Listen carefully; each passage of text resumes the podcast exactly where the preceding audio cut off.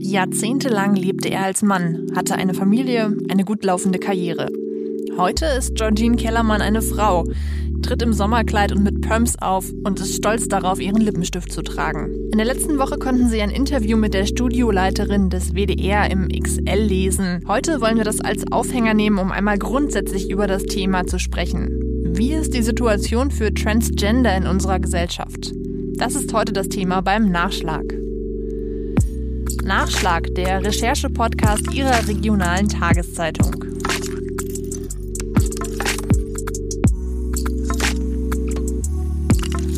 Hallo und herzlich willkommen zu diesem Nachschlag. Mein Name ist Luisa Riepe und ich stelle Ihnen hier immer ein Thema aus unserem Wochenendprogramm näher vor. Diesmal geht es um Transgender. Und äh, zu diesem Thema habe ich meine Kollegin Katharina Preuth eingeladen.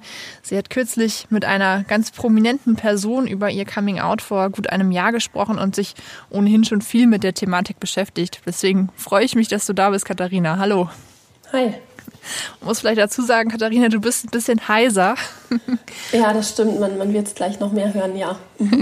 Umso mehr äh, vielen Dank, dass du äh, dabei bist. Ähm, ich freue mich sowieso, dass wir mal wieder zusammen podcasten. Das ist schon einige Zeit her. Da hatte Katharina nämlich auch einen Podcast, ähm, Das Gelbe vom Landei. Da konnte man dich auch öfter mal hören. Äh, stimmt, das ist jetzt schon ein bisschen länger her, vor Corona sozusagen. Genau. Aber jetzt mal wieder die Gelegenheit, umso besser. Ähm, ich sagte es gerade schon, du hast äh, vor kurzem ein Interview geführt mit Georgine Kellermann. Ähm, vielleicht äh, erklärst du einmal unseren Zuhörern, warum du dich genau mit ihr getroffen hast, um mehr über Transmenschen zu erfahren.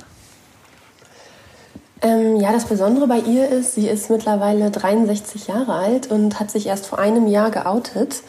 Äh, sie ist ja, Chefin des äh, WDR-Studios in Essen. Das macht sie auch zu einer Art, ähm, ja, zu einer Art Prominenten. Ähm, und es ist einfach spannend, warum ähm, sie so lange gebraucht hat, um sich tatsächlich ähm, jetzt zu outen. Und ähm, was noch dazu kommt, ist, ist, sie hat in dem Jahr, in dem sie angefangen hat, als Chefin dort zu arbeiten, ähm, tatsächlich äh, sich geoutet. Also die Kollegen haben mit einem Chef gerechnet, mit einem männlichen Vorgesetzten.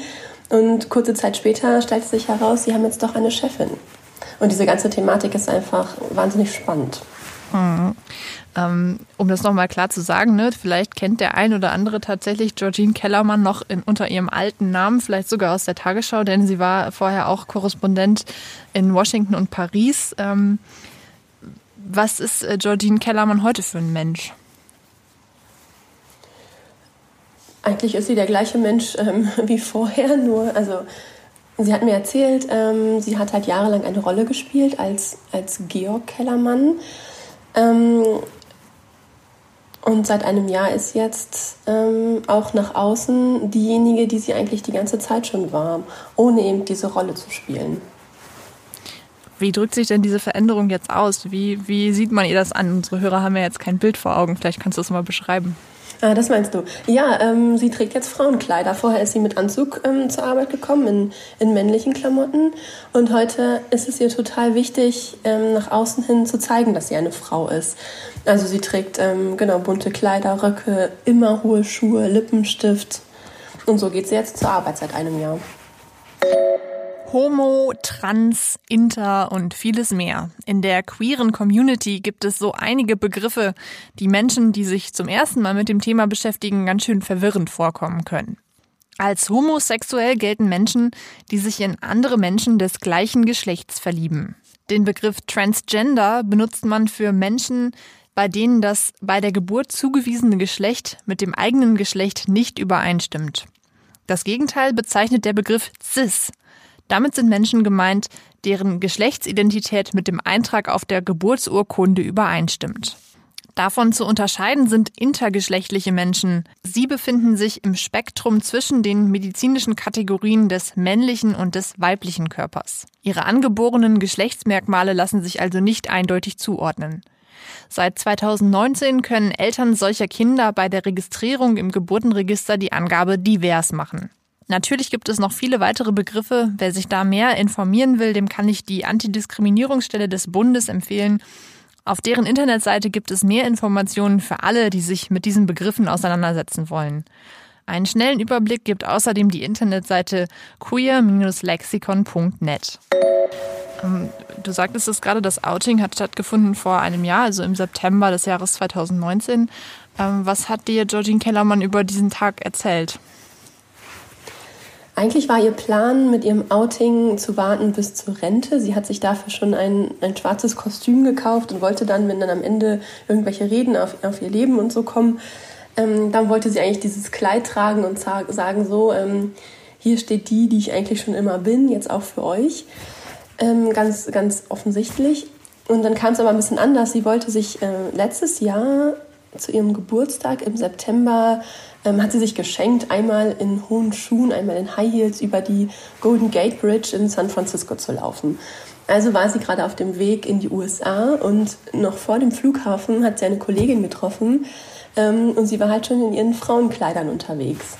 Und die Kollegin hat, so hat sie es mir erzählt, total cool darauf reagiert.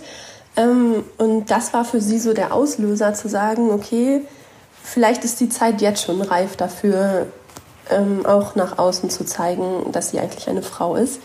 Und dann hat sie noch, bevor sie in das Flugzeug gestiegen ist, äh, hat sie ihre Facebook-Seite geändert und hat dann aus Georg Kellermann Georgine Kellermann gemacht. In ihrem Fall war das ganz, ganz gut deshalb, weil sie dann zwei Wochen in den USA war. So hatten dann die Kollegen zu Hause schon die Chance, darüber zu reden, irgendwie damit umzugehen. Und als sie dann zurück war aus den USA, ähm, hatten sie dann eine große Konferenz beim WDR und es hat sich dann am Ende herausgestellt, also konnten alle Leute ihre Fragen loswerden. Und es war dann so, dass tatsächlich bis heute aus ihrem beruflichen Umfeld kein negativer Kommentar war. Auch sie glaubt auch nicht hinter ihrem Rücken nirgends. Das ist einfach komplett positiv. Und ich habe sie ja dort auch getroffen in, beim WDR in, in Essen. Und ich kann das erstmal nur so bestätigen. Ich war vielleicht zwei Stunden da oder drei und sie hat mich auch einmal rumgeführt durchs Studio. Und ähm, sie ist da absolut souverän, sie ist da die Chefin und als diese wird sie auch anerkannt. Ähm, und das war spannend. Kann ich mir total gut vorstellen. Ähm, bedeutet ihr denn tatsächlich dieses Jubiläum jetzt auch was, dass sie jetzt ein Jahr tatsächlich ähm, als Frau ähm, lebt? Das bedeutet ihr total viel. Sie sagt, sie hat ähm, eigentlich dreimal Geburtstag. Jetzt gerade im September hat sie auch ihre Geburtsurkunde ändern lassen in diesem Jahr. Im transsexuellen Gesetz ist festgelegt, wie Behörden mit Menschen umgehen sollen, die sich im falschen Körper fühlen. Demnach können das Geschlecht und der Vorname beim Standesamt unter den folgenden Voraussetzungen geändert werden. Die Transperson muss einen Antrag stellen und darin darlegen, dass sie sich aufgrund ihrer transsexuellen Prägung nicht mehr dem in ihrem Geburtseintrag angegebenen Geschlecht, sondern dem anderen Geschlecht als zugehörig empfindet. Sie muss angeben, dass sie seit mindestens drei Jahren, Zitat, dem inneren Zwang folgt, ihren Vorstellungen entsprechend zu leben. Weiterhin muss anzunehmen sein, dass sich das Zugehörigkeitsempfinden zum anderen Geschlecht nicht mehr ändern wird.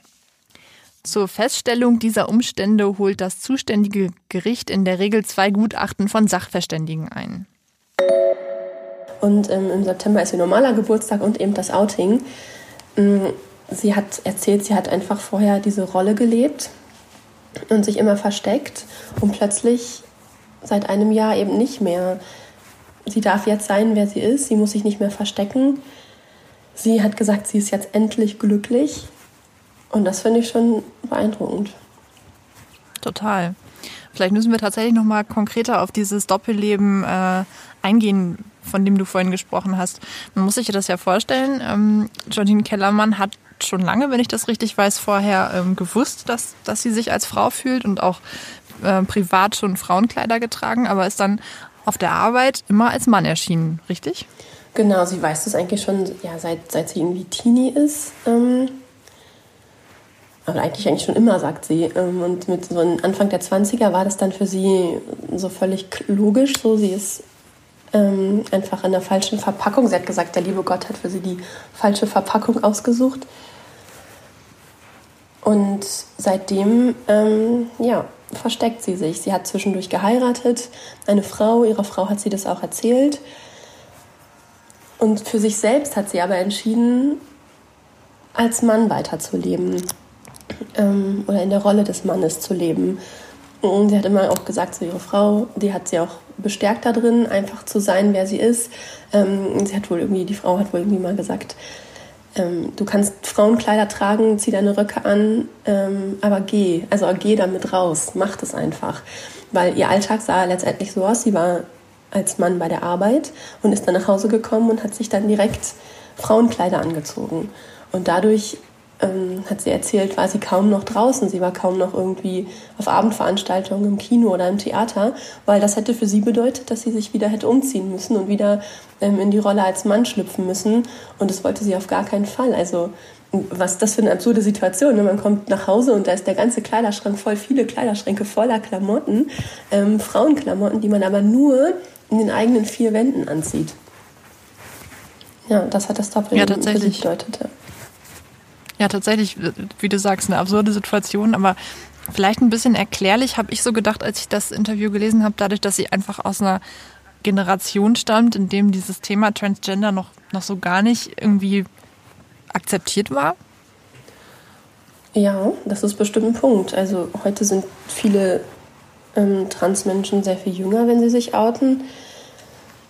Sie hat auch erzählt, dass sie einfach einen tollen Job hatte beim, beim WDR. Sie ist viel gereist, sie war, das hast du ja gerade schon gesagt, Auslandskorrespondent.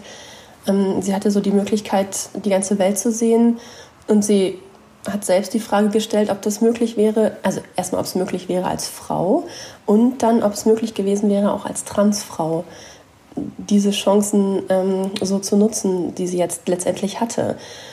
Und deswegen hat sie sich dafür entschieden, genau sich nicht zu outen. Und was noch dazu kommt, was du sagst, ist, es ist auf jeden Fall auch ein, ja, ein Generationskonflikt vielleicht. Sie hat erzählt, sie war letztens bei einer Ausstellung und dort ähm, eben zu dem Thema Transgender und da hat die, die Kuratorin dort wohl zu ihr gesagt, ähm, es ist die beste Zeit gerade für das Outing gewesen. Es hatte bei ihr natürlich einfach auch private Gründe, warum sie so lange gewartet hat, aber rein gesellschaftlich ähm, ist die Zeit jetzt gerade nicht die allerschlechteste dafür vielleicht. Ja, das ist so ein bisschen der Punkt, ne? die, die Akzeptanz äh, dafür, dass Menschen entdecken, dass sie, oder was heißt entdecken, dass sie im falschen ähm, Körper sozusagen leben und sich davon befreien wollen, ist, ist, denke ich, deutlich größer geworden, was man ja auch an den Zahlen irgendwie sieht. Ähm, und natürlich muss man dann eigentlich hoffen, dass solche Gedanken wie die von Georgine Kellermann, ne, kann, kann ich überhaupt äh, Karriere machen als Transfrau oder bleibe ich lieber ein Mann, dass sowas irgendwann der Vergangenheit angehört. Ja, klar, das wäre natürlich das Schönste, aber es, also man kann es vielleicht so ein bisschen mit der, mit der Homosexualität vergleichen. Ähm, da ist ja die Akzeptanz in der Gesellschaft mittlerweile auch riesig. Ich meine, klar, es gibt immer noch Ecken, in denen, es, in denen sich Homophobe tummeln, das ist ja gar keine Frage. Aber ich glaube, generell ist die Akzeptanz relativ groß.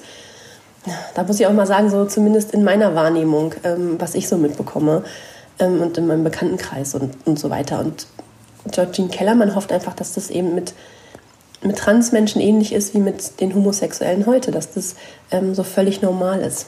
Und das ist natürlich das Allerschönste, wenn ja letztendlich jeder leben kann, wie er will. Aber es ist auch ein bisschen so eine Idealvorstellung. Ist die Frage, wie lange das noch dauert.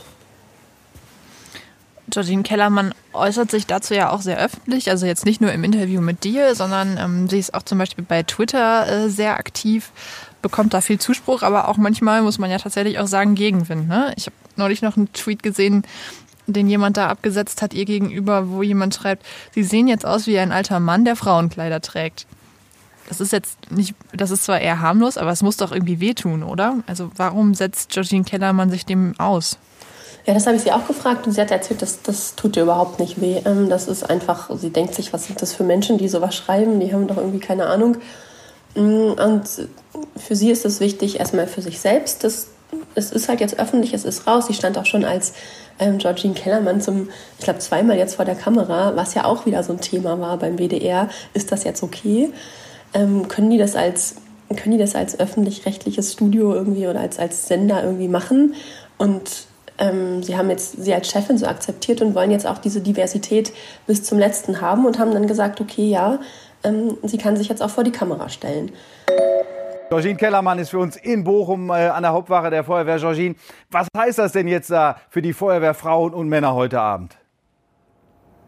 Naja, 900 Gäste waren eingeladen. Äh, das Union-Kino war reserviert. Hinterher sollte es eine große Party geben und das alles findet nicht statt. Und noch nicht mal das geplante Rudelgucken hier auf der äh, Wache in der Bochumer Innenstadt äh, kann stattfinden, weil die Räume, in denen die Fernseher hängen, zu klein sind, als, als dass alle, die jetzt hier sind, äh, zusammen gucken könnten. Denn auch hier herrschen Corona-Sicherheitsbedingungen. Das heißt, auch wir dürfen nicht hinein in die Wache, ähm, weil das verboten ist. Und auch da hat sie sie hatte einen Termin bei Feuerwehrmännern und auch da hat sie einen Zuspruch geguckt, klar, äh, bekommen. Klar, es gucken immer einige komisch so, wie sieht sie jetzt heute aus und äh, wie, sieht, wie läuft die denn rum, aber mh, dass es wirklich so gemein wird, das ist im echten Leben seltener und wenn, dann steht sie da komplett drüber. Sie ist einfach jetzt so, wie sie ist, so glücklich, ähm, dass es ihr nichts ausmacht. Und gleichzeitig sucht sie auch die Öffentlichkeit, so habe ich das ähm, so ein bisschen verstanden, ähm, um eben auch ein Vorbild zu sein für, für andere Transmenschen, um, um sich zu outen, um sich zu trauen, um aus sich herauszukommen.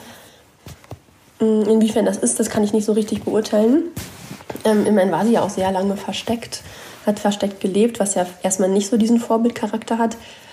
Ähm, aber ich glaube schon, dass sie auch, dass sie auch Zuspruch bekommt, auch so aus der aus der Trans-Community. Hm. Ja, auf die Trans-Community wollte ich tatsächlich auch nochmal eingehen, ähm, denn du hast ja auch in vorherigen Recherchen schon Trans-Menschen getroffen. Ähm, was sind denn so die größten Herausforderungen, von denen diese Menschen aktuell berichten in unserer Gesellschaft? Ja, es ist, ja, letztendlich ist es die Akzeptanz, ähm, so genommen zu werden, wie sie sind. Ähm, es ist ja immer wieder die Frage, die sie sich auch selbst stellen, ähm, inwiefern gehen sie jetzt noch weitere Schritte? Also das sind schon so Herausforderungen, vor denen äh, Transmenschen stehen. Also wollen sie jetzt noch eine Hormontherapie machen, um dass sich die Stimme verändert, dass sich Gesichtszüge verändern? Wollen sie den Schritt gehen und eine geschlechtsangleichende OP machen mit allem, was dazugehört, mit allem, was das wieder bedeutet? Ähm, das ist auch ein Thema, mit dem sich Georgine Kellermann auseinandersetzt. Sie sagt, sie denkt da hundertmal am Tag drüber nach und hundertmal am Tag entscheidet sie sich neu ob sie das wirklich machen will. Ähm, es ist einfach eine große Operation. Und sie sagt jetzt für sich mit Anfang 20, wenn sie heute Anfang 20 wäre, hätte sie es sofort gemacht.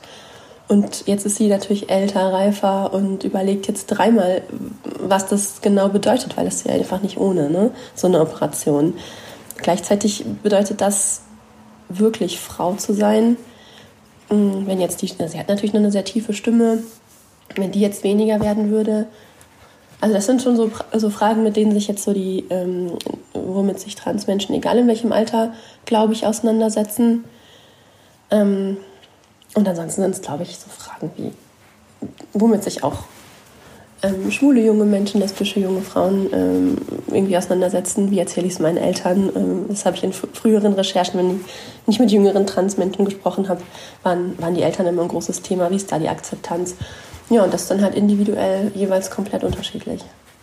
Ähm, was aber jetzt ja mittlerweile ganz äh, deutlich ist, ist, dass äh, immer mehr ähm, dass immer mehr Menschen äh, transgender sind oder sich als solche identifizieren. Im Jahr 2018 gab es an den deutschen Amtsgerichten 2614 Verfahren nach dem transsexuellen Gesetz, bei denen der Vorname oder das Geschlecht der Betroffenen geändert wurde. 2008 waren es nur 903 Fälle, 1998 sogar nur 507.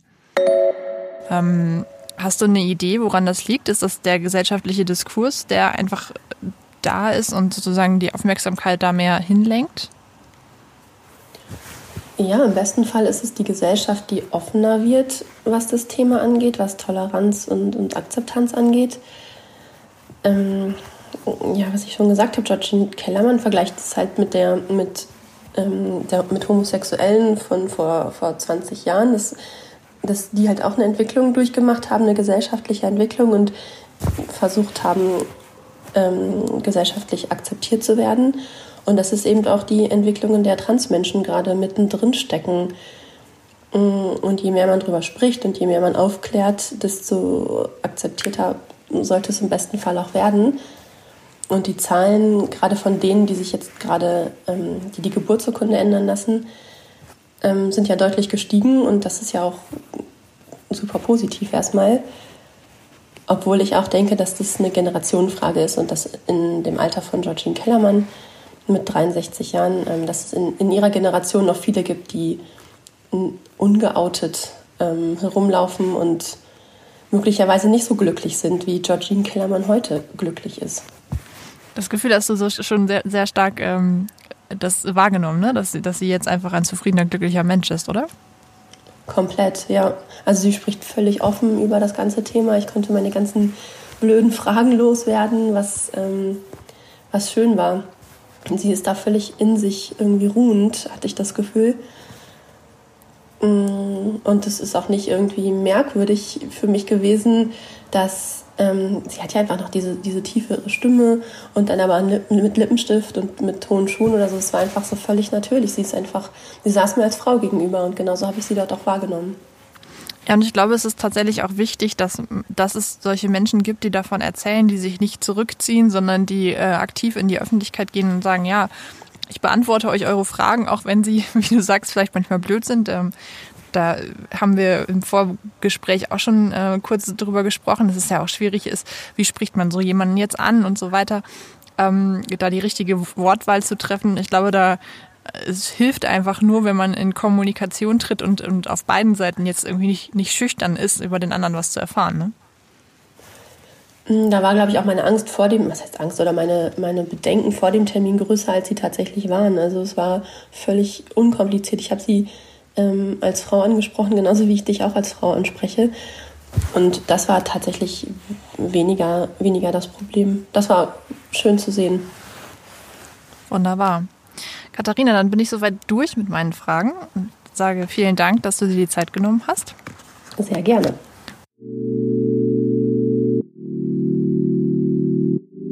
Das war Nachschlag, der Recherche-Podcast zum XL, dem Wochenendspezial von der Neuen Osnabrücker Zeitung, der Schweriner Volkszeitung und des Schleswig-Holsteinischen Zeitungsverlags. Vielen Dank, dass Sie zugehört haben. Wenn Sie mehr zum Thema der heutigen Folge wissen möchten, das Interview von Katharina Preuth mit Georgine Kellermann finden Sie immer noch auf der Internetseite Ihrer regionalen Tageszeitung. In der kommenden Woche haben wir dann ein besonderes Thema für Sie. Unser Autor Martin Schulte hat über seinen Großvater geschrieben, der in die Fänge der Gestapo geraten ist und dort verstarb. Auf dieses Gespräch freue ich mich schon sehr. Ich würde also mich auch freuen, wenn Sie wieder dabei sind.